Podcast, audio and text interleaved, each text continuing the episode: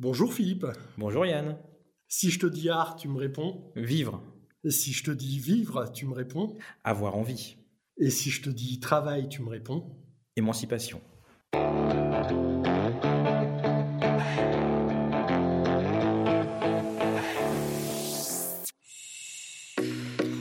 Bien, bonjour à tous. Euh, aujourd'hui, pour ce nouvel épisode de J'ai rendez-vous avec, nous accueillons Philippe Abergel, qui est délégué général du syndicat national des prestataires de l'audiovisuel scénique et événementiel. Rebonjour Philippe. Rebonjour Yann. Alors j'ai une première petite question. Euh, comment ça va depuis le 29 mars 2019 Eh bien écoute, compliqué. Euh, bah, ça va. Euh, j'ai à titre personnel pas été, ni dans mon entourage, été directement, on va dire, impacté par la, par, le Covid en, lui-même. Bon, après, évidemment que les Alors, je t'arrête déjà parce que je pense que tu n'as pas écouté ma question. c'est assez drôle. Je t'ai dit comment ça va depuis le 29 mars 2019. Pardon. Euh, depuis le 29 mars 2019. Oui, c'est vrai qu'on ne le voit pas du tout comme ça. Du coup, c'était un autre, un autre monde, un autre temps, une autre époque.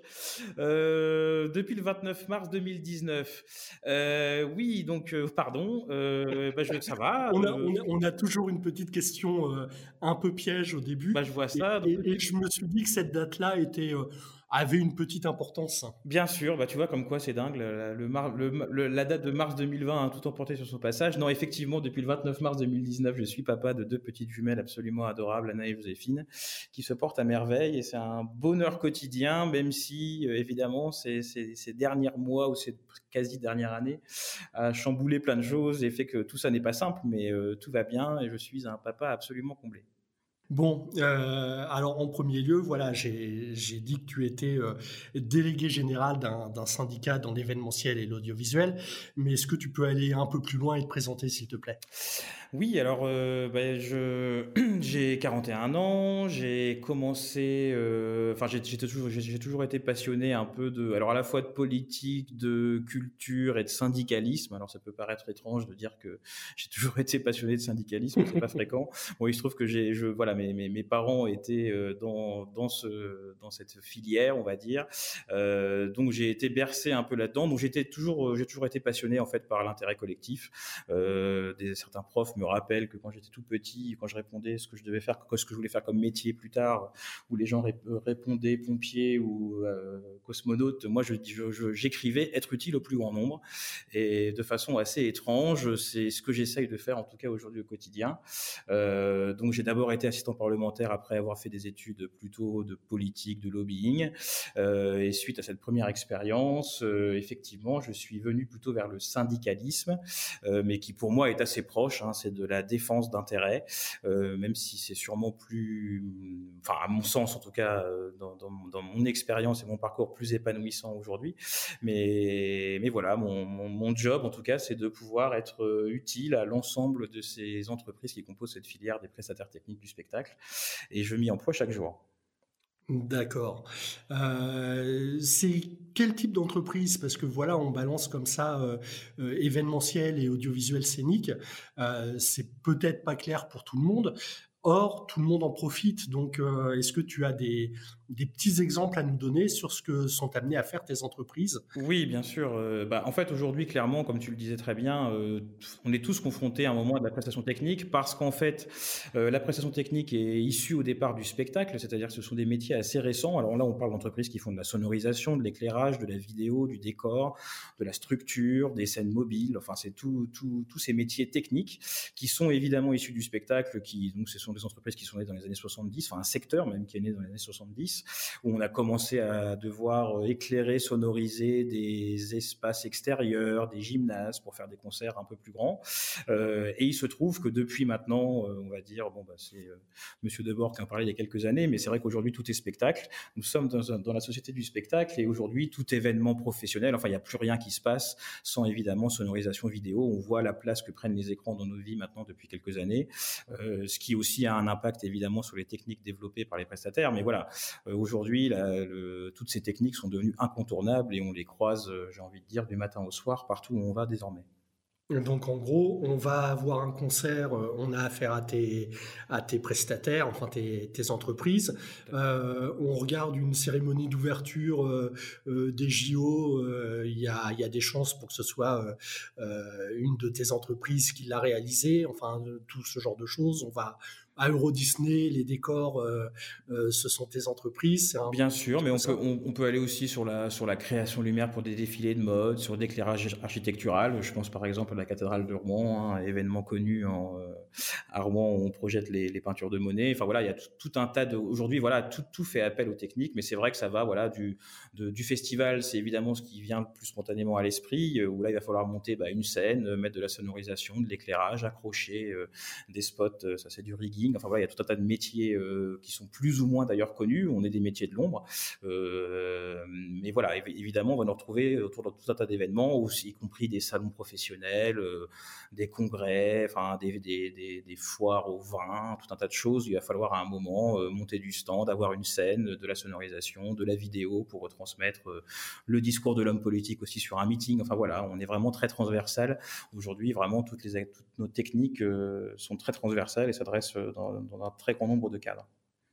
Première, euh, euh, vraie question, on est sur la thématique de l'art de vivre le travail. Et donc, question évidente, en règle générale, est-ce que tu es heureux d'aller au travail? Alors oui, je suis, enfin, je suis même très heureux d'aller au travail, y compris dans des périodes comme celle-ci qui sont évidemment catastrophiques dans notre secteur. Euh, comme je vous ai un peu décrit nos activités, c'est évident qu'on est particulièrement frappé pour tout ça et que c'est très dur moralement et psychologiquement pour de monde.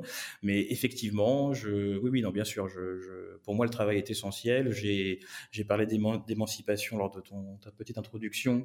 Euh, on pourrait rajouter épanouissement. Enfin, moi, je sais que c'est comme ça que je le vis. C'est essentiel à mon épanouissement autant que ma vie personnelle. Enfin, je, si j'avais l'un et pas l'autre, je pense que je ne pourrais pas euh, être heureux et en effet me lever le matin et être positif euh, malgré les épreuves. alors, c'est aussi pas mal de travail sur soi. Hein. On, peut voir toujours le verre à moitié plein ou le verre à moitié vide. Je m'échine chaque jour à voir le, à le verre à moitié plein et il est à moitié plein. Hein. Il faut, faut, faut, aussi être euh, raisonnable et voir aussi les, différentes situations et pas que et pas qu'en France, pas que dans les pays riches. Mais non, non, je me lève tous les matins euh, heureux d'aller travailler et conscient d'avoir euh, de la chance d'être d'être ici avec mes proches, mes amis et aussi tous les gens que je côtoie professionnellement, de, toutes ces relations, de tous ces échanges, je tire évidemment beaucoup, beaucoup d'enseignements et beaucoup d'enrichissement. Alors tu, tu, me disais que voilà, tu, tu, te forçais de toute façon en quelque sorte à être heureux d'aller au travail, mais, mais comment tu fais? Il y a des techniques, il y a des secrets. Est-ce que c'est simplement considérer que bah, tu as de la chance d'être là où tu es et tu souhaites en profiter Ou est-ce que c'est euh, euh, c'est euh, retrouver ton équipe, retrouver tes adhérents Oui, c'est. Qu'est-ce qui se passe? hein C'est un peu tout ça. Alors, de technique, je pense pas qu'il y ait de technique que je pourrais vraiment il y a pas définir. De miracle. voilà.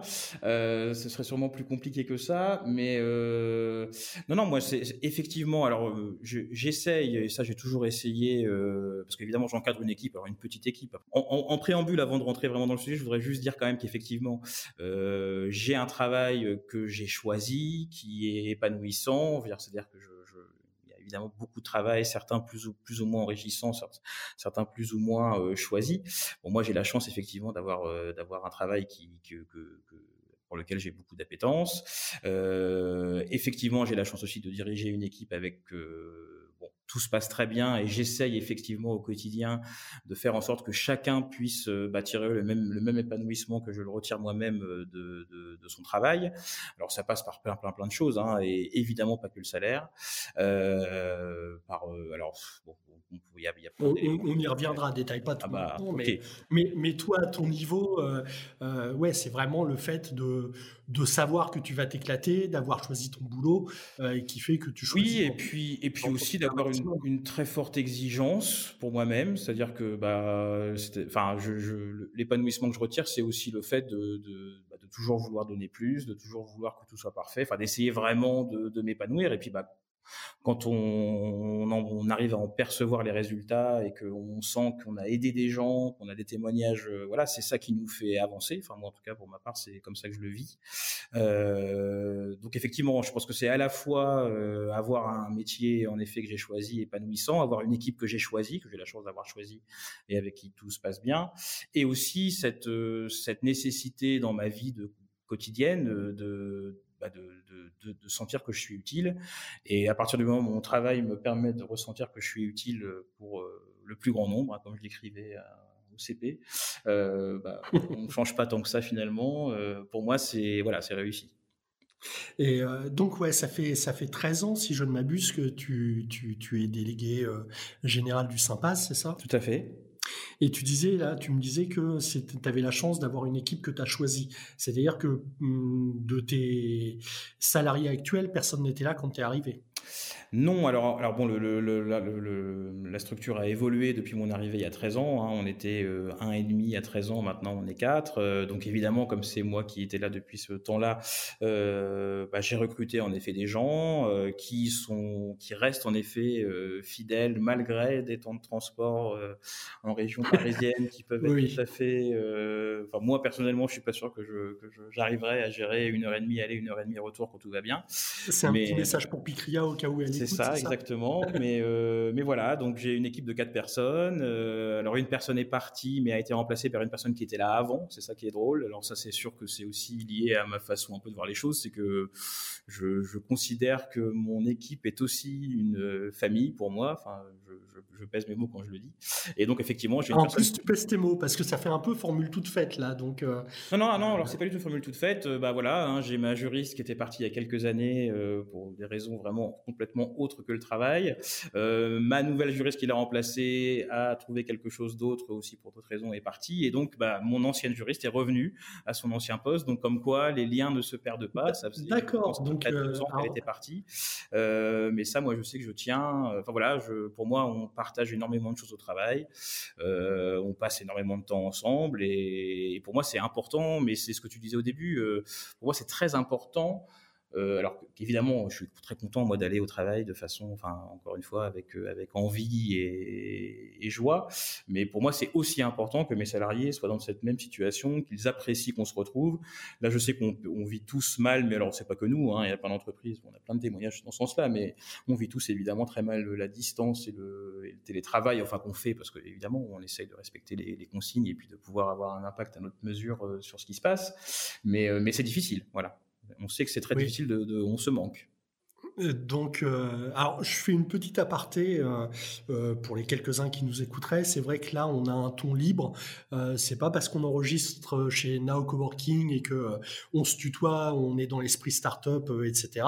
mais donc avec Philippe, ça fait, ça doit faire un peu plus de 20 ans qu'on se connaît. C'est aussi pour ça que effectivement, je connais son équipe. il m'est arrivé de travailler avec avec elle. Et là, tu nous disais, donc si je ne m'abuse, parce que ça, je ne le savais pas, euh, Charlotte est revenue dans l'équipe, c'est ça? Oui, c'est ça, voilà, exactement. Donc, euh, Marie qui a remplacé Charlotte est partie, euh, voilà, et nous, enfin là, très récemment.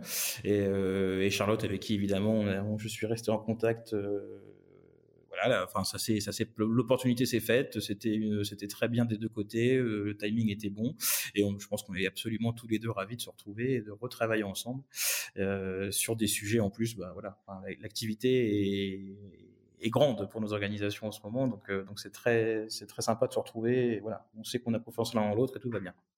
Alors c'est ça qui est, qui est, assez fort, c'est-à-dire que euh, donc tu as parlé de famille. Euh, moi j'avais repéré quand même depuis justement depuis le temps qu'on se connaît qu'il y avait très très peu de turnover euh, euh, dans, dans la structure que tu diriges. Euh, je savais que Charlotte était partie et pour le coup ça n'avait strictement rien à voir bah, avec avec son job ou avec, ou avec mmh base. Là elle revient. Comment tu as fait pour, euh, bah, en quelque sorte, pour créer cette famille? Est-ce que ça se passe au moment du recrutement? Est-ce que euh, j'imagine que c'est aussi un travail au quotidien?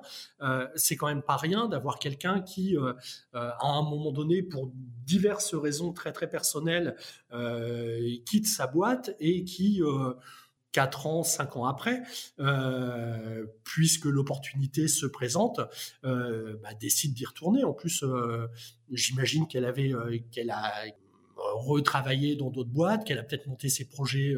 oui, oui, elle a monté pour le coup un projet à elle. Non, mais je, alors, je, alors je pense que c'est lié au fait que... Parce que ça, ça, se produit pas tout le temps, ça, quand même. Soyons Non, non, alors, alors si je suis parfaitement objectif, je pense qu'on a tous vécu, tous ensemble, des moments très forts et qui sont, voilà, qui sont assez, euh, qui sont rarissimes. Enfin, alors je vais pas rentrer dans les détails, c'est des choses personnelles de chaque côté.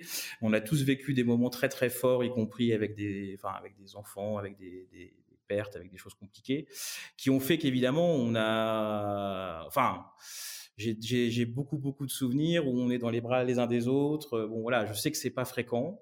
Euh, alors moi, je pense que j'ai besoin aussi de ça pour avancer. J'ai besoin euh, dans les deux sens, hein, c'est-à-dire que j'ai besoin aussi, enfin j'ai besoin de ressentir cette chaleur en face de moi et j'ai besoin de, de, de, de la transmettre. Sinon, voilà, je sais qu'il y a quelque chose qui me manque. Euh, donc là, c'est vrai qu'avec voilà, et puis j'ai quand je parle de famille, bah, par exemple, Picria dont tu parlais tout à l'heure, euh, est la marraine d'une de mes filles. Donc donc voilà, donc tu vois. quand j'ai quand j'employais le mot famille, c'était à dessein. Euh, écoute, c'est vrai que depuis qu'on s'est rencontrés, évidemment via le travail, en travaillant ensemble, c'est sûr qu'on est restés tous très attachés les uns les autres. On, on a tous des relations qui dépassent largement le cadre professionnel et qui s'impliquent aussi dans la vie personnelle. Alors c'est pas forcément toujours euh, facile à gérer. Sûrement que certaines personnes qui nous écoutent euh, ne pourraient pas travailler dans ces conditions et je l'entends euh, très bien. Oui, c'est ce que j'allais dire. On, dit souvent qu'il faut surtout pas euh, mélanger le, pro et le perso. Euh, or là, visiblement, tout est tout est imbriqué. Bah, alors je, pense qu'on on prend des risques en voulant mélanger les deux. C'est-à-dire que c'est pas c'est pas forcément évident. Il y a des gens qui peuvent mal le vivre en, prenant ça aussi comme une intrusion. Enfin, c'est c'est pas toujours simple. Par contre, je pense que quand on a la chance que ça fonctionne, euh, moi en tout cas, j'estime que c'est la, façon de travailler et d'évoluer ensemble qui me que je trouve la plus la plus agréable et la plus épanouissante mais encore une fois, je peux comprendre que ça ne puisse pas forcément euh, fonctionner avec tout le monde. Euh, mais voilà, moi je sais que c'est, j'y arrive dans mon organisation. Et c'est vrai que c'est quelque chose euh, dont je suis fier enfin pas fier euh, pas, de moi-même hein, fier collectivement. C'est-à-dire qu'on arrive à avoir ce, ce lien euh, fort voilà et on sait qu'on est toujours absolument ravi de se retrouver. Quand quelqu'un repasse à Paris parce qu'on est tous un peu là en télétravail on s'appelle pour pouvoir se croiser et on est ravi de pouvoir se voir. Enfin voilà c'est important pour nous puis on s'appelle on se tient au courant enfin voilà. Donc on est c'est vrai que je mais c'est sûr que c'est pas fréquent et que nos on a effectivement une relation un peu mixte. Euh, c'est pas purement professionnel. Voilà. On connaît tous les enfants des autres, on, s'intéresse tous à la vie personnelle des autres, euh, et voilà. Et ça nous aide. Et je pense que c'est, enfin voilà, encore une fois, moi j'ai besoin de ça. Et, petite question, euh, il y a quand même, il y a quand même un peu une hiérarchie. Hein. ça pose pas de, problème cette famille quand quand toi tu vas avoir besoin de dire à, un, un, de tes salariés, là tu as complètement déconné? Non. Euh, alors évidemment que ça veut dire qu'on dit les choses pas forcément de la même manière, ça c'est certain. Euh, mais quelque part, euh, je trouve ça plutôt positif d'avoir des égards, même quand il y a des choses qui peuvent être à dire désagréables. Enfin, ça n'empêche pas, à mon avis. On n'est pas obligé d'être désagréable quand on a des choses désagréables à dire. donc non, non, non, non. Je... Alors après, on se connaît depuis très longtemps. maintenant, la confiance est complètement installée. Donc, donc alors après, ça peut arriver quelque chose soit mal fait. Après, je pas être du genre à, mettre un savon à quelqu'un gratuitement. Enfin voilà, pas du tout. Donc, euh, on se dit les choses euh, en bonne intelligence. Ce qui compte, c'est que les messages passent. Après, l'erreur est humaine, ça là-dessus. Voilà, euh, faut pas non plus être surrigide sur certaines choses. non, non. Enfin, en tout cas, c'est pas c'est pas un souci que je que je vis. Non, ce qui est, à mon avis, ce qui est très important, par contre, euh, c'est qu'effectivement, je, je, bah alors, je tiens à avoir des réunions d'équipe très régulières. Bon, évidemment, en ce moment, c'est un peu plus compliqué, mais en temps normal, avoir des réunions d'équipe très régulières où vraiment j'essaye de parler de tous les sujets avec toute l'équipe. C'est-à-dire qu'après, évidemment, qu'il y a des sujets qui dépendent que de moi euh, en termes de en tant que manager de la structure, euh, qui dépendent de mes décisions. Et mais, mais j'ai besoin, et, parce que je pense que c'est aussi un, un mode, enfin un moyen aussi de créer euh, bah, un épanouissement au travail, hein, comme enfin ce, dont on parle depuis le début.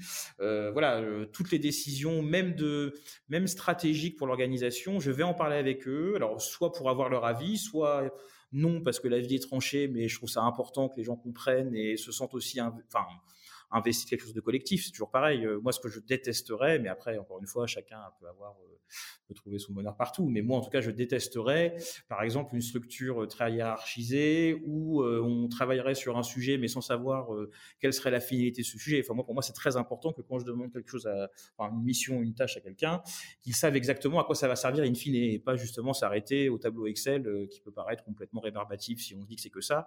Si on comprend pourquoi il est fait, quelles implications potentielles, quelles quelles aides ça pouvoir procurer euh, in fine aux entreprises tout ça est bien géré. Voilà, ça crée quelque chose où on a l'impression, encore une fois, de travailler pour un collectif. Enfin, moi, je pense que la société euh, meurt euh, de l'individualisme forcené qu'on vit tous. Euh, et là, indépendamment des partis, indépendamment de tout ça, je pense que voilà, moi c'est ça qui me qui m'inquiète le plus pour la suite. Et en tout cas, j'essaye toujours que voilà que tout soit collectif. Euh, alors, je me sens, alors évidemment qu'il y a une hiérarchie, hein, euh, parce que tu, tu en parlais, Yann, elle existe. mais pour moi, c'est pas une hiérarchie qui est censée être cassante. C'est une hiérarchie qui qui presque doit, doit, doit avoir un effet d'entraînement. Moi, je me sens aussi bien animateur, motivateur. Euh, voilà, enfin, il y, a tout ça qui fait partie de, de ce que j'essaye en tout cas de faire. Euh, et je pense y arriver pas trop mal, globalement, depuis, euh, depuis 13 ans. Alors, je pense à, genre, enfin, c'est pas un écueil, mais on pourrait se dire, euh, quand tu es arrivé, vous étiez un salarié et demi. Maintenant, vous êtes quatre. Euh, alors, on va pas dire que la dernière c'est Charlotte parce qu'elle était là avant, mais je pense, euh, je pense à Camille qui a été recrutée il y a deux ou trois ans, mmh, si je ne m'abuse. c'est pas un peu dur de rentrer dans cette famille?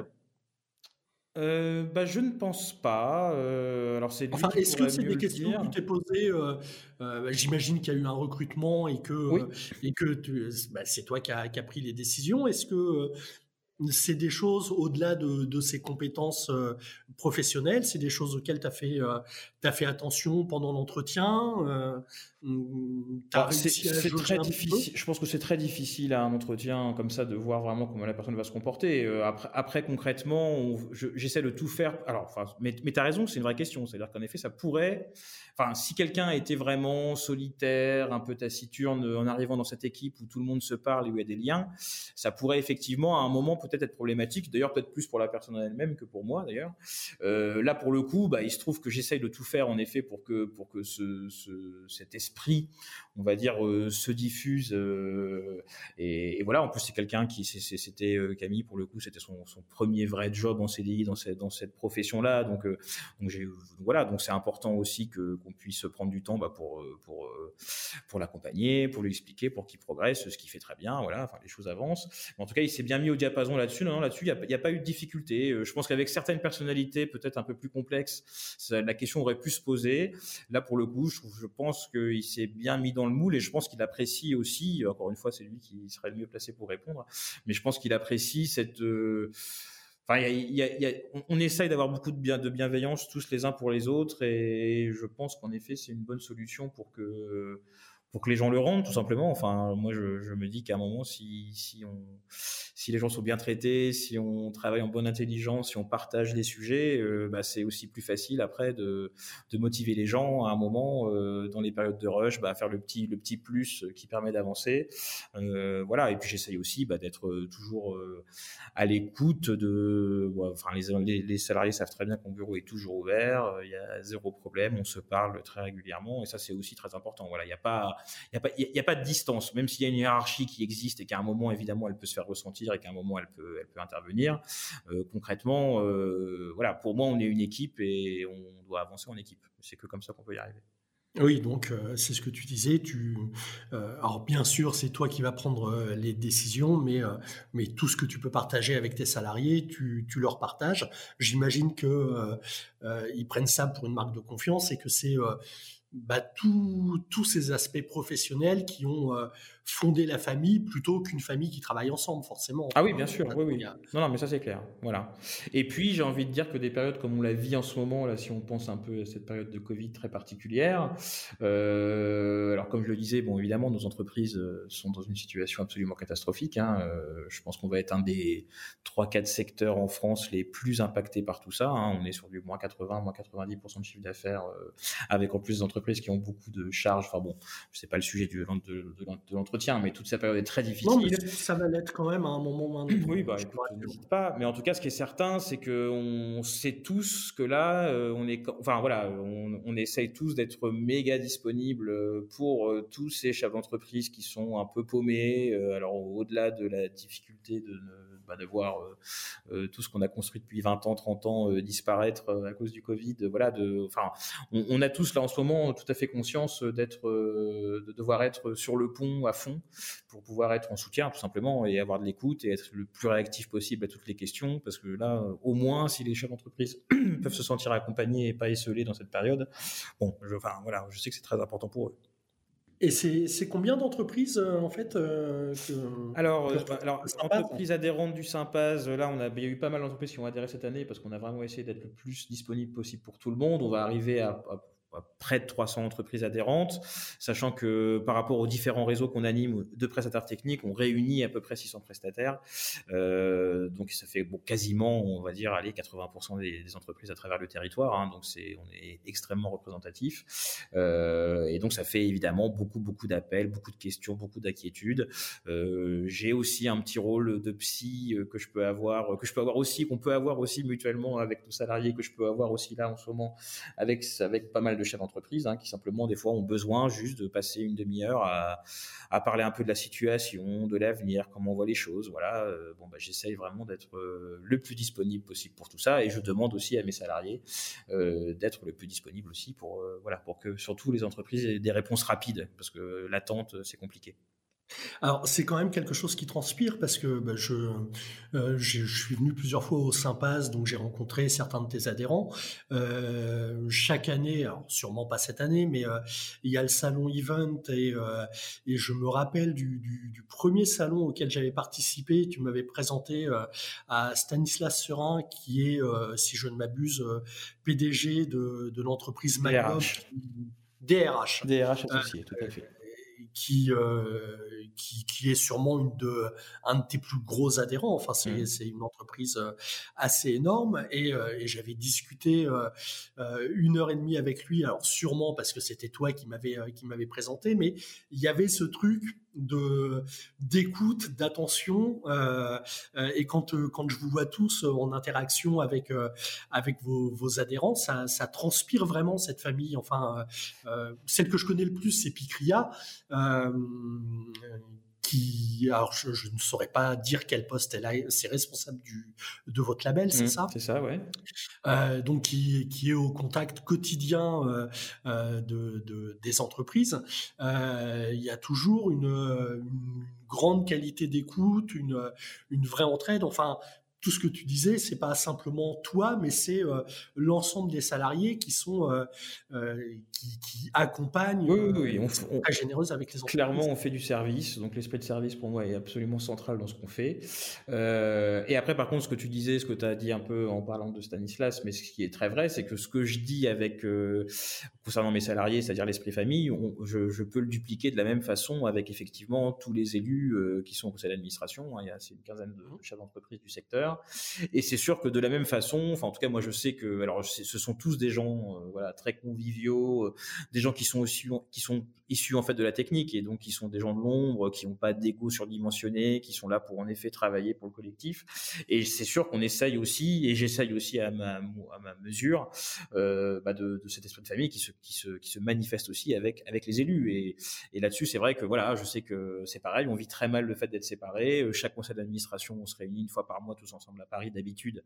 Euh, c'est toujours un moment, voilà, on prend un peu le temps au restaurant. Enfin voilà, on a, on a besoin de, de cette chaleur, euh, de, ce contact. Euh, donc donc non, mais tu as tout à fait raison et c'est vrai que c'est quelque chose que j'essaie en tout cas moi encore une fois à ma mesure de, de diffuser autour de moi parce que j'en ai besoin moi personnellement hein, c'est aussi un, un, moteur pour moi Alors, tu as besoin de le diffuser, j'ai envie de te demander, est-ce que ça fonctionne? Parce qu'on sait que dans la tête de tout le monde, un syndicat, ça va être que ce soit du côté entre guillemets du patronat et du côté des salariés, c'est fait pour défendre un secteur professionnel.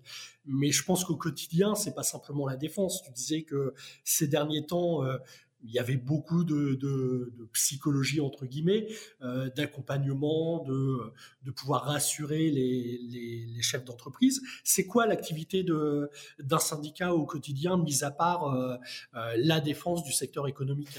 Alors oui, on peut même dire que dans, de, dans des périodes comme celle qu'on vit actuellement, la défense du secteur évidemment prend une place beaucoup plus importante qu'en que, en période normale euh, d'activité, euh, bah, une, des, une des parties très importantes, c'est tout ce qui va relever du dialogue social. C'est-à-dire qu'on a une branche professionnelle, donc moi je, je négocie la convention collective euh, qui s'applique dans l'ensemble des entreprises du secteur. Donc ça c'est une partie évidemment importante, le dialogue social, où de la même façon sur ces sujets, euh, bah, on essaye d'être proactif, de s'emparer des sujets dès qu'ils, qu'ils arrivent. On est là, alors qu'on est une toute petite branche en France, on est la première branche à avoir mis en place un, un degré élevé de solidarité sans désignation. Alors je vais pas rentrer dans les détails que je vais pas ennuyer tout le monde, mais voilà, ou, qui permet d'avoir un fonds social pour euh, pour aider par exemple pour prendre en charge une bonne partie de la l'augmentation de, la santé pour les retraités. Enfin voilà, on essaye de, de, penser un peu à tous ces sujets parce qu'on estime justement que c'est important effectivement et que ça participe aussi de l'attractivité d'une branche et des entreprises qui la composent, hein, tout simplement. Euh, donc euh, donc ça c'est une partie importante. Après il y a évidemment toute la partie qui prend aussi beaucoup de temps, qui va être simplement la réponse aux adhérents. Mais alors ça peut être du juridique. Ça peut être une question sur la convention collective, ça peut être un problème avec une caisse sociale où le Sympass va intervenir pour essayer de régler les problèmes, ça peut être euh, un souci avec une collectivité locale, euh, avec un litige sur un chantier qui a été annulé, quid de, la responsabilité, de l'assurance, enfin voilà. On essaye vraiment, le, moi c'est comme ça que je vis en tout cas ce qu'on fait au quotidien, c'est de faciliter un maximum la vie de l'entreprise et de lui apporter des solutions. Ça veut dire qu'on essaye de pas être Parfois, il faut être contraignant pour faire en effet monter toute une profession vers le haut, mais l'idée, c'est pas forcément d'être toujours contraignant. L'idée, c'est vraiment de donner toute l'attitude aux entreprises pour pouvoir mettre en place des choses de la façon la plus simple possible. En tout cas, qu'elle n'ait pas l'excuse de la complexité et de, du fait de devoir mobiliser du temps pour s'y pencher. On essaye, voilà, d'être d'être le plus réactif possible. Dès que des textes sortent, de les expliquer euh, de façon la plus simple possible pour que ce soit bien compris, que ce soit bien compris. Là, on a fait un gros travail aussi, évidemment, pendant toute cette période pour euh, systématiquement moi, j'envoie à peu près deux, points d'actu par euh, semaine hein, depuis mars. Euh, là, donc c'est vraiment très régulier, où j'explique bien à chaque fois à quelles aides chacun a le droit, en fonction de quels critères, pour qu'il puisse la mobiliser, pour être sûr que personne ne passe à côté. Enfin, voilà, tout ça, ça fait partie évidemment de, du quotidien. C'est vraiment de voilà d'être à leur service. Et puis il y a une, autre partie qui va être plus une partie aussi plutôt de, représentation extérieure, euh, voilà, de, de, participer à des salons, de participer à des réunions dans les caisses sociales, dans les ministères, pour évidemment parler de nos spécificités. Euh, soit parler de défense, en tout cas. Alors ça peut être de la défense pure, mais ça peut être simplement de la pédagogie. Hein, C'est-à-dire que les, en plus nos métiers euh, chez nous euh, bougent très très vite. Hein, les métiers d'il y a 20 ans sont plus tout à fait ceux d'aujourd'hui, ou en tout cas ne se, ne se pratiquent plus de la même manière. Donc voilà, tout ça demande d'être sur le pont à peu près à tous les niveaux pour pouvoir euh, voilà faire en sorte que notre métier, qui est un beau métier, hein, je peux le dire, enfin c'est beaucoup, beaucoup de belles choses euh, à, réaliser, euh, bah, simplement euh, vivre le mieux possible et que les chefs d'entreprise qu'ils composent, voilà, soient, soient, le, soient le moins seul possible et le plus aidés, aiguillés et soutenus en cas de problème. Euh, tu nous disais que donc euh, le, syndicat c'était euh, c'était la famille. Est-ce que c'est représentatif Alors j'imagine pas dans toutes, mais mais des entreprises que, que tu accompagnes? Est-ce que comment ça se passe les, relations professionnelles dans ce type d'entreprise? Alors je sais qu'elles sont très différentes parce que parce que tu vas avoir des, j'imagine des travailleurs indépendants comme des sociétés qui ont des, des centaines de salariés, mais est-ce que est-ce que ce sont des entreprises comme les autres ou euh, est-ce qu'il y a des spécificités Non, est-ce que, je, est-ce que, ce sont des familles Alors, je, alors je, n'irai pas peut-être peut-être pas jusque là parce que chaque réalité évidemment peut être différente. Et puis après, il y a aussi un, un, effet de nombre. Hein. Quand on a une entreprise de 300 salariés permanents, elle peut pas être gérée avec la, la même proximité qu'une, qu'une, entreprise de trois personnes. Ça, c'est évident. Par contre, ce qui là, là ce qui, ce qu'on peut relever comme spécificité, euh, c'est qu'effectivement, euh, la, la 80 ou 90% des chefs d'entreprise du secteur sont d'anciens techniciens. alors dans notre, on a une spécificité autre sociale qui est d'avoir recours à l'intermittence du spectacle pour les techniciens du spectacle, mais qui fait qu'effectivement, pour beaucoup de chefs d'entreprise, leurs équipes, en tout cas partiellement au moins, sont des gens avec qui ils ont commencé le métier. Donc effectivement, je, pense qu'on est de, ce fait-là, du, fait de l'origine aussi des, aussi des chefs d'entreprise. Alors, ce que je dis là va, changer dans le temps, parce que plus le temps va avancer, plus on va avoir des gens qui vont effectivement plutôt avoir, avoir des, bagages de, hautes études en management euh, qui vont prendre la tête des entreprises. Mais là, on est encore à la fin de cette première génération de chefs d'entreprise euh, qui a monté ces boîtes, encore une fois, je le disais, il y a, 30-40 ans, euh, et qui là sont assez proches de fait de leurs salariés. Donc je pense qu'il y a quand même une relative proximité plus que dans la moyenne. Et puis, je pense aussi qu'on a des, qu'on a des métiers euh, fédérateurs. Enfin, je veux dire, euh, c'est quand on va réaliser, je sais pas, on parlait tout à l'heure de Stanislas et de Magnum, quand on va éclairer la Tour Eiffel, quand on a une équipe de 50 personnes qui va tout installer, bon, quand on voit la Tour Eiffel briller, quand on s'en va, euh, je pense qu'on a un sentiment euh, assez, assez immédiat de, voilà, du travail bien fait, enfin, qui est plutôt agréable. C'est peut-être plus facile dans ces métiers-là que dans d'autres où, le, la réalisation finale est peut-être plus éloignée et ainsi de suite. Mais je pense que, voilà, je pense que ces deux éléments-là, à la fois l'origine un peu sociologique des chefs d'entreprise du secteur et aussi le, voilà, le fond du, travail de, ce qui est fait par les prestataires, crée, je pense, quand même globalement euh, une, vraie proximité. Alors la famille, je pense que c'est encore une fois un mot peut-être un peu fort, oui, oui. pas dupliquer partout, mais qui est, qui est une, proximité particulière, c'est évident. Et euh, justement, est-ce que, est-ce que du coup, du point de vue euh, juridique RH, est-ce que tu as des chiffres Est-ce que c'est un, ce sont des, entreprises euh, où il y a moins de, procédures de licenciement? Est-ce que, enfin, est-ce que cet esprit, euh, bah, ça se retrouve factuellement dans les chiffres? Est-ce que ça Alors, j'imagine qu'il y a des entreprises où euh, où ça se passe pas toujours bien forcément, mais mais est-ce que tu as des, des, choses là-dessus? Alors des chiffres très précis, là, j'aurais dû préparer un peu, j'aurais pu t'en fournir, euh, cher Yann, j'aurais dû euh, m'envoyer ça avant. Euh, non, des chiffres précis, j'en aurais pas. Dans la discussion que ça, ça, arrive. Alors ce qui est certain, parce que je fais le rapport de branche aussi de, de, de, de l'ensemble des entreprises du secteur, ce qui est certain, c'est qu'on a quand même plutôt une politique salariale un tout petit peu supérieure, on va dire, à la moyenne nationale, euh, et qui a plutôt, effectivement, quand on regarde les, les, les chiffres dans les dans l'évolution du temps, il y, a, plutôt quand même une certaine fidélité des, salariés. En tout cas, à mon avis, qui est un peu plus forte que la moyenne nationale, encore une fois. Et tu sais si, alors sur ce qu'on va appeler euh, la qualité de vie au travail, alors forcément c'est c'est un secteur, euh, le secteur technique où c'est difficile à appliquer parce que euh, bah, d'emblée, les horaires sont pas les mêmes que pour tout le monde, euh, euh, des choses comme ça. Est-ce que tu sais si, euh, si tes entreprises s'engagent dans, dans, cette voie de qualité de vie au travail? Alors oui, j'ai clairement des entreprises. Alors quand on parle de QVT, parce que maintenant c'est un mot qui, qui renvoie à, des, à, des, réalités juridiques derrière, enfin, donc c'est évidemment, enfin, alors ce que j'aurais pu dire sur mon secteur, c'est qu'il y a une autre spécificité que je n'ai pas dite, effectivement, c'est que j'ai quand même 80% d'entreprises de moins de 10 salariés. Donc c'est mmh. énormément de TTPE, hein, le secteur d'activité, avec quelques très grosses entreprises qui sont plutôt des leaders européens d'ailleurs. Alors dans ces entreprises à la pointe, oui, effectivement, qu'il y a des vraies politiques de mise en place. Euh, alors on va parler de QVT, on va parler de droit à la déconnexion. Euh, je sais que par exemple, euh, bah, l'entreprise auquel je faisais référence tout à l'heure, qui est une des plus grosses entreprises du secteur, a monté un GIEC. et là, c'est sur l'ensemble du premier groupe de prestations techniques qui est leader européen. Un GIEC, c'est-à-dire c'est un dispositif qui permet d'accueillir des personnes écartées du, du du monde du travail et de les insérer avec de la formation. Enfin voilà, il y a plein plein de choses qui sont mises en place effectivement dans les grosses entreprises.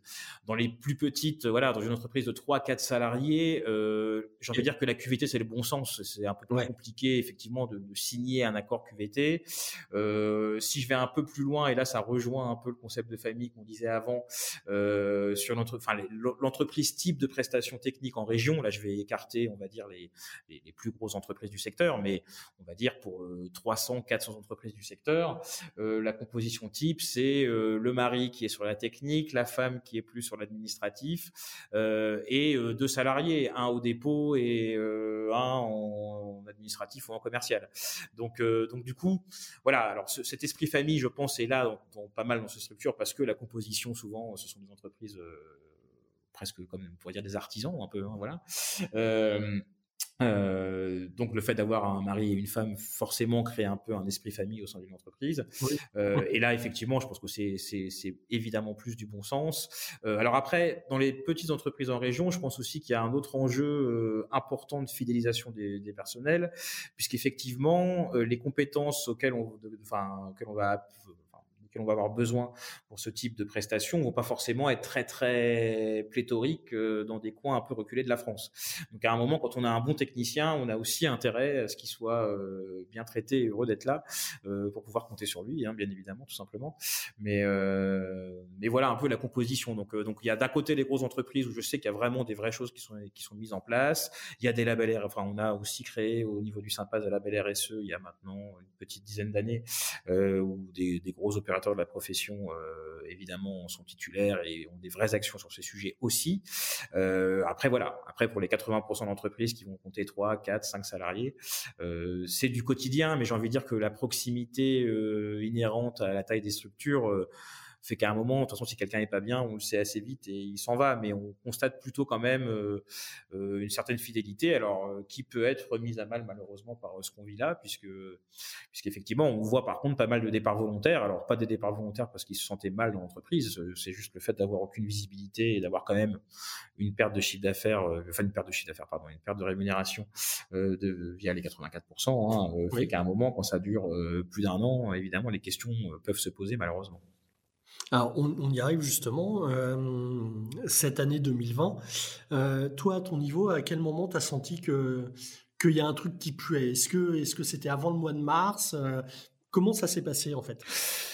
Alors, non, alors c'est, enfin, nous clairement, c'est dès fin février qu'on a commencé à voir les annulations.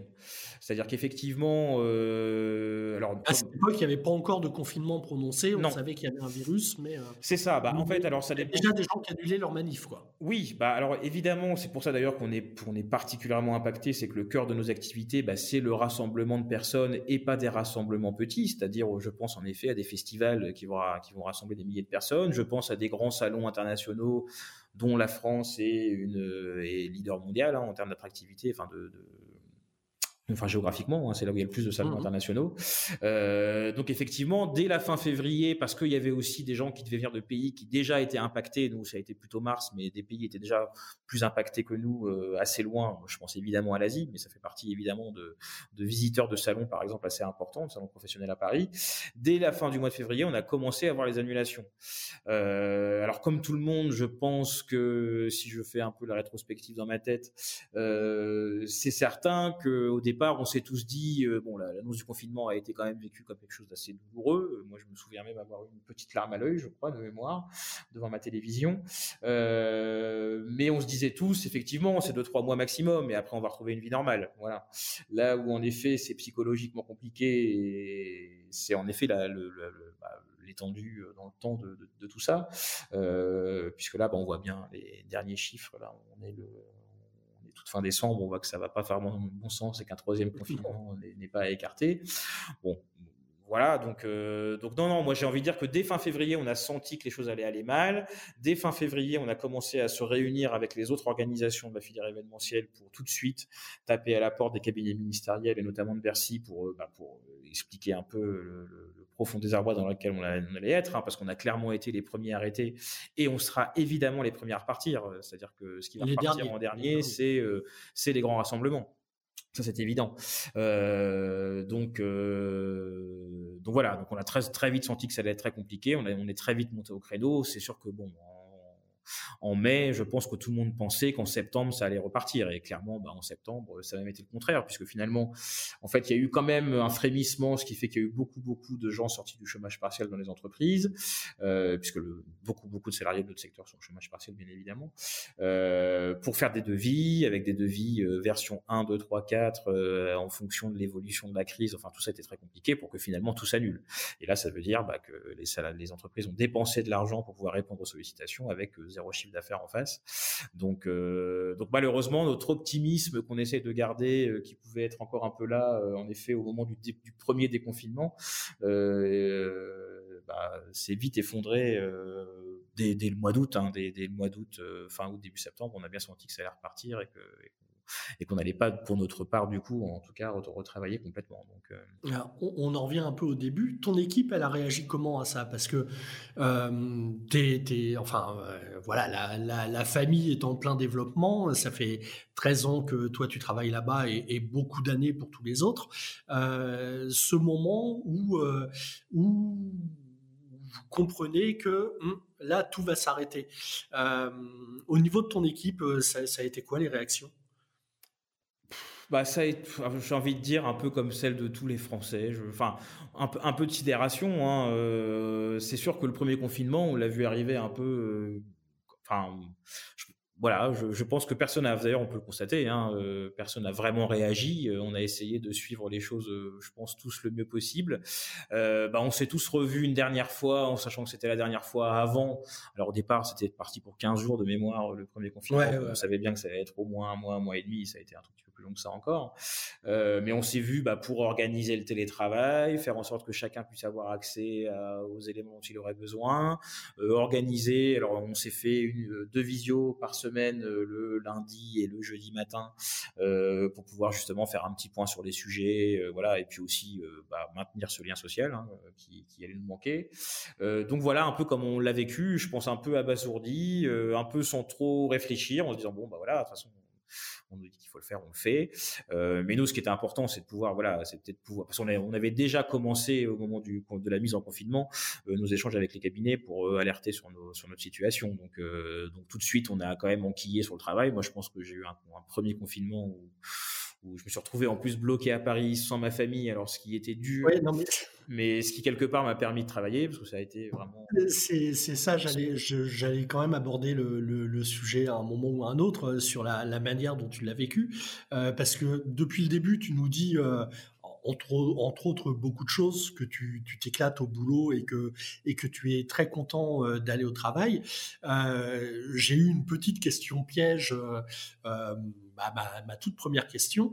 Euh, tu as quand même raté le premier anniversaire de tes jumelles, si je me rappelle bien. C'est vrai, c'est vrai. Enfin, on a fait une vision. J'imagine que c'était une concession énorme, mais comment à un moment donné tu te dis euh, ouais, bah, je le fêterai plus tard, anniversaire, mais là, euh, là, j'ai besoin, j'ai envie d'être au boulot. Alors, non, alors, alors là, c'est pas tout à fait fait comme ça. C'est-à-dire qu'on était vraiment en plein euh, confinement dur, hein, le 29 mars, euh, où effectivement, au départ, moi, je me, enfin, les 15 premiers jours, je me suis dit, bon, si c'est 15 jours, je reste à Paris, je rentrerai dans 15 jours, puisque j'avais pas mal de boulot. bon, il se trouve qu'effectivement, bah, les choses ont traîné. alors, j'aurais pu imaginer des petits subterfuges, évidemment. Oui, bah oui, bien sûr. Non, non, non, non, bien évidemment, hein, ça c'est certain. Euh, bon, après, j'avais la chance de savoir qu'elles étaient euh, au soleil, dans une belle maison avec un jardin en Normandie, pendant que moi j'étais dans mon petit, tout petit appartement parisien. Donc ça, au moins, je savais qu'elles étaient mieux que si elles avaient été avec moi. Euh, et puis, il se trouve aussi que j'avais d'autres raisons complexes. Enfin, alors là, c'est vraiment du, privé privé, mais il se trouve que j'ai vendu mon appartement et acheté un appartement en construction en 2020, ce qui était une très mauvaise idée, juste pendant tout au moment où on allait être confiné. Donc, donc j'ai dû en plus rester dans mon appartement parce que j'ai eu un dégât des eaux avant de le vendre. Donc j'ai dû m'occuper de la réparation alors que personne travaillait. Enfin bref, tout un tas de choses. J'ai cumulé, on va dire, les différents sujets euh, qui m'ont un peu euh, pris. Pour oui, c'était pas juste le boulot qui t'ont qui, euh, qui non, non, non, non, non, non, voilà, je devais le jour du déconfinement, je devais céder mon appartement qui devait être nickel après deux mois de confinement avec tous mes cartons. Enfin bref, voilà, donc ça c'est bon, c'est intéressant pour personne.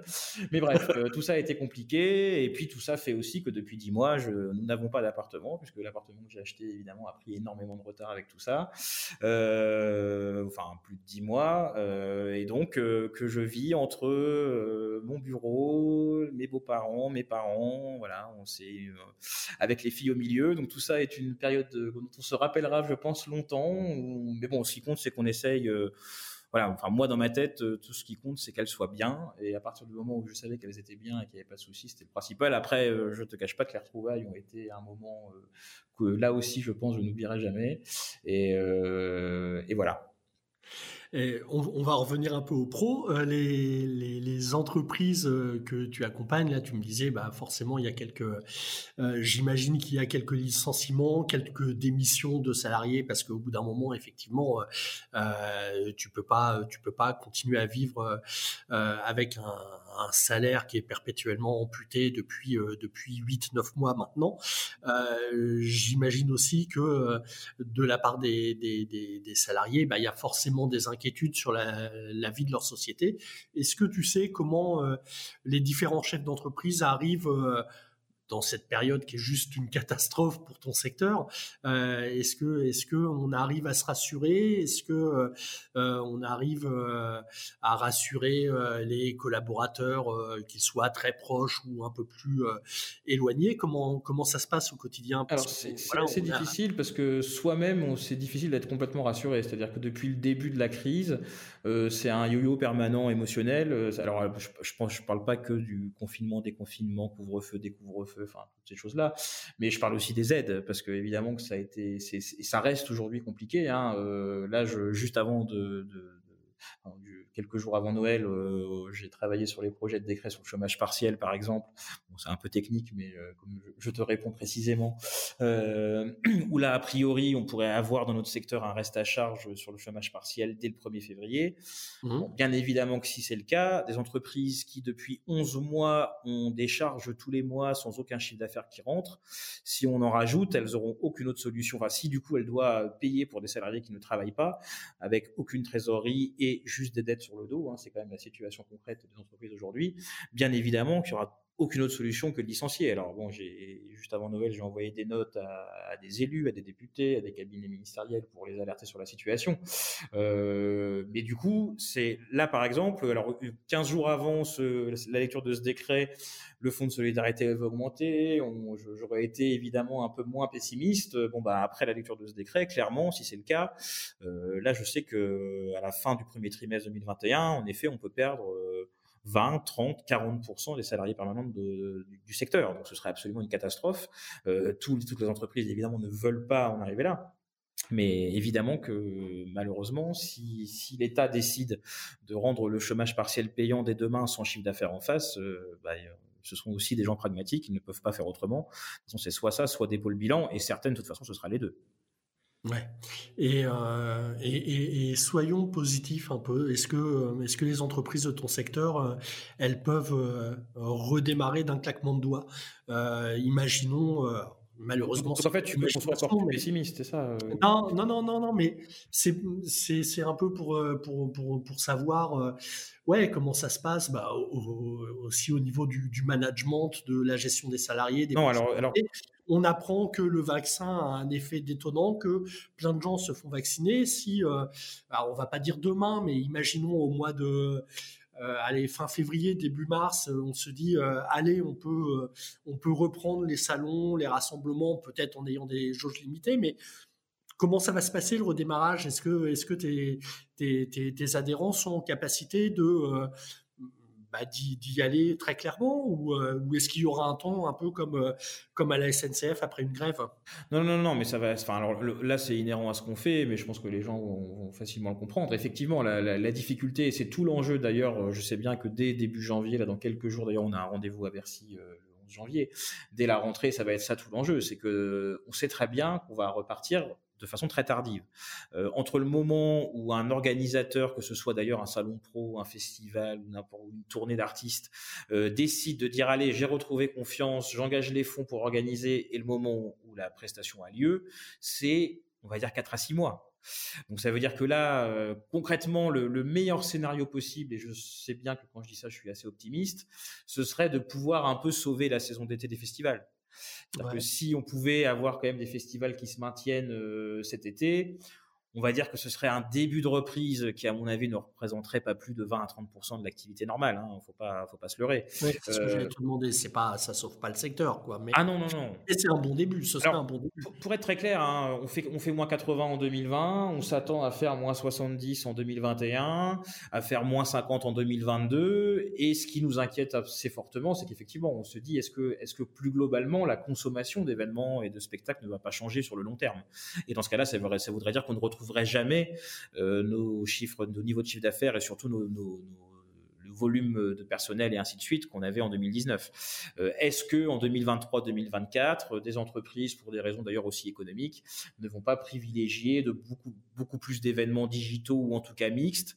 Bon, bien évidemment, entre euh, faire un événement digital dans un studio vert avec deux techniciens et euh, faire un décor, une scène de la sonorisation, de l'éclairage au Grand Palais pour accueillir un défilé de mode ou pour concert ou pour n'importe quoi, bah, on imagine bien qu'en termes d'activité, de spécificité, de technicité, de création, euh, c'est évidemment pas du tout, euh, c'est plus tout le même travail. Donc évidemment que les entreprises, bon, veulent survivre, donc elles s'équipent, hein, c'est-à-dire qu'elles investissent dans du matériel pour pouvoir faire en effet des événements digitaux.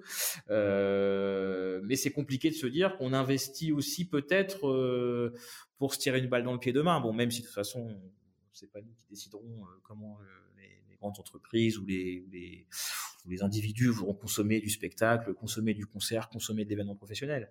Mais, mais on, s'attend effectivement à ce que malheureusement, peut-être qu'un âge d'or est passé qu'on ne retrouvera jamais. Euh, alors cette période euh, très compliquée 2020-2021 va faire que de fait, les entreprises vont devoir revoir un peu leur taille, euh, puisque l'activité, je vous dis, moi je pense qu'il faut se dire qu'elle va repartir plutôt en septembre 2021. C'est plutôt ça qu'on envisage, en espérant encore une fois qu'on puisse sauver le plus de choses possibles plus qui est vraiment au culturel plus pur euh, cet été. Euh, mais bon, en tout cas, les perspectives malheureusement sont sont pas bonnes à court terme, mais sont assez inquiétantes à moyen terme. Donc euh, voilà, moi tout ce que j'espère, c'est qu'effectivement tout le monde aura une vraie appétence, qui n'est pas à exclure non plus, de se retrouver physiquement très vite, de refaire un peu la fête, de voilà, de se prendre dans les bras. Moi en tout cas, je l'attends avec impatience. Ouais, j'avais peur que tu, que tu vois le, verre à moitié vide pour une fois, parce que euh, effectivement, on voit en plus plein de pubs sur les réseaux sociaux, euh, d'ailleurs de boîtes nouvellement créées qui euh, qui, propose la digitalisation des événements, mais euh, faut être clair, euh, un concert que tu regardes en streaming vidéo, un salon professionnel à distance, enfin, tu, tu, crois vraiment que que qu'on pourrait en arriver à une société comme ça complètement digitalisée Enfin, c'est une vraie crainte euh, de la part de tes entreprises. Moi, j'ai l'impression que je, je, pense que digitalisation et individualisme euh, s'auto-alimentent mutuellement. J'en parlais tout à l'heure, c'est pour ça que je rebondis là-dessus. Et en effet, je pense, enfin moi c'est ma crainte, euh, mais bah, là je voyais tout à l'heure hein, les informations où à un moment euh, je voyais qu'ils voulaient sortir les nouveaux films 2021, euh, les blockbusters américains via des séances payantes sur les réseaux sociaux et pas au cinéma. Bah, toutes les salles de cinéma disent oui mais si c'est ça, effectivement, c'est exactement ce que je suis en train de dire en fait, c'est le même principe.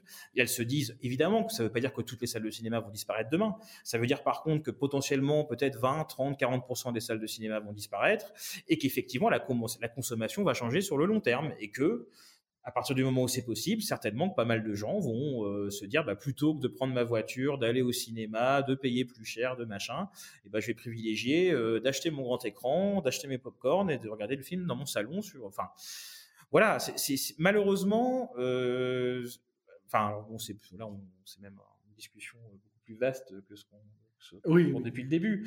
Mais effectivement, moi, je suis très, très inquiet de cet individualisme forcené que j'ai pointé tout à l'heure. Et je pense que tout ce qu'on vit là, malheureusement, euh, va être plutôt de nature à l'accélérer. Euh, le télétravail, bah, évidemment que c'est très pratique. Euh, on a tous pu, grâce aux moyens techniques, mine de rien, télétravailler avec un vrai degré d'efficacité c'est très appréciable. Mais, mais en effet, moi je pense que les demandes de télétravail demain vont certainement beaucoup augmenter. Ça veut dire que potentiellement, ça va poser aussi. Euh, alors après, je, rebondis sur un autre sujet, mais qui en plus, bah, toi, va te parler personnellement. Euh, on va dire le l'ubérisation de la société et ainsi de suite, euh, je pense, va être favorisée par l'explosion du télétravail. C'est-à-dire que même sur des métiers euh, qui sont pas normalement euh, spontanément faits pour pouvoir, être, externalisés, je pense que la question va se poser. Si à un moment un salarié n'est jamais physiquement dans l'entreprise, euh, voilà, la, question peut se poser de, changer son contrat, d'avoir du coup une relation différente. Donc voilà. Donc moi j'ai l'impression que malheureusement tout ça va exacerber un peu tout ça. Je vois aussi pas mal de, de entreprises parisiennes qui payaient de très très gros loyers depuis très longtemps et qui là se posent la question. Alors ça c'est très bien pour pour Now de se dire bah tiens est-ce que demain coworking. Hein, Comment c'est vrai que Ou pour les autres espaces de coworking. Oui, oui alors là, je, dis, bah, je, fais, je, je, fais hommage à celui qui m'interviewe. Non, non, mais tu vois, là, on est clair, on, parle de tout et on ne on parle pas voilà. Mais c'est évident qu'à que un moment, de payer des loyers énormes pour euh, être 4 heures par semaine ensemble, ça sert absolument à rien. Donc ça va forcément avoir... Enfin voilà, je pense que des mutations vont avoir lieu. Alors après, comme toute mutation... Euh, avoir peur. Enfin, il y a peut-être aussi des choses positives qui sortiront de tout ça. Mais je pense qu'en tout cas, le côté individualisation, individualisme de la société va plutôt être alimenté par, euh, par tout ça que le contraire. Et j'espère que la réalité me donnera tort. Oh bah, faut l'espérer parce qu'il en sera quoi de la famille euh, euh, en télétravail? D'ailleurs, tu as des salariés qui s'éclatent en télétravail? Moi, j'ai eu Picria de temps en temps au téléphone. C'est elle fait ce qu'elle peut, mais j'ai pas l'impression que c'est ce qu'elle préfère. Mais euh, euh, en même temps, depuis le temps, là, euh, est-ce qu'il y a des habitudes qui ont été prises? Est-ce que que tu as eu des demandes dans ce sens-là de... Non, non, non, alors je, je, parle moi pas à titre perso, et puis en plus, comme je te le disais, je pense que tout le monde vient au boulot en plus vraiment content de venir, donc au Sympas, donc c'est sûrement pas un bon exemple à dupliquer, enfin, on peut pas se partir de cet exemple-là pour l'étendre sur toutes les situations. Mais, euh, mais euh, non, non. Alors moi, moi en l'occurrence, non. Je, mais enfin, si tu veux, je, je pense qu'effectivement, euh, faire que du télétravail, c'est insupportable pour tout le monde. Enfin, quasiment. Après, je, si on interroge chaque personne, on aura forcément des contre-exemples.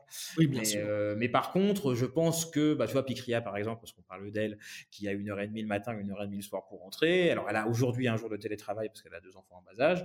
Peut-être que demain, elle me demandera d'en avoir un deuxième. Sur le principe, ça me dérange pas. Après, c'est juste que je me dis, demain, si en effet, euh, sur une entreprise de 4, 5, 10 salariés, tout le monde demande deux jours, bah, vont, rares vont être les jours où toute l'équipe va être réunie voilà, on va perdre aussi un peu en, quand même en lien. Donc euh, tout ça est compliqué. Euh, le but ce sera de, de l'accompagner tout ça avec le plus d'intelligence et de bienveillance possible pour que, et puis aussi de souci de l'efficacité. Voilà, c'est-à-dire que à partir du moment où on ne perd pas en efficacité, tout va bien.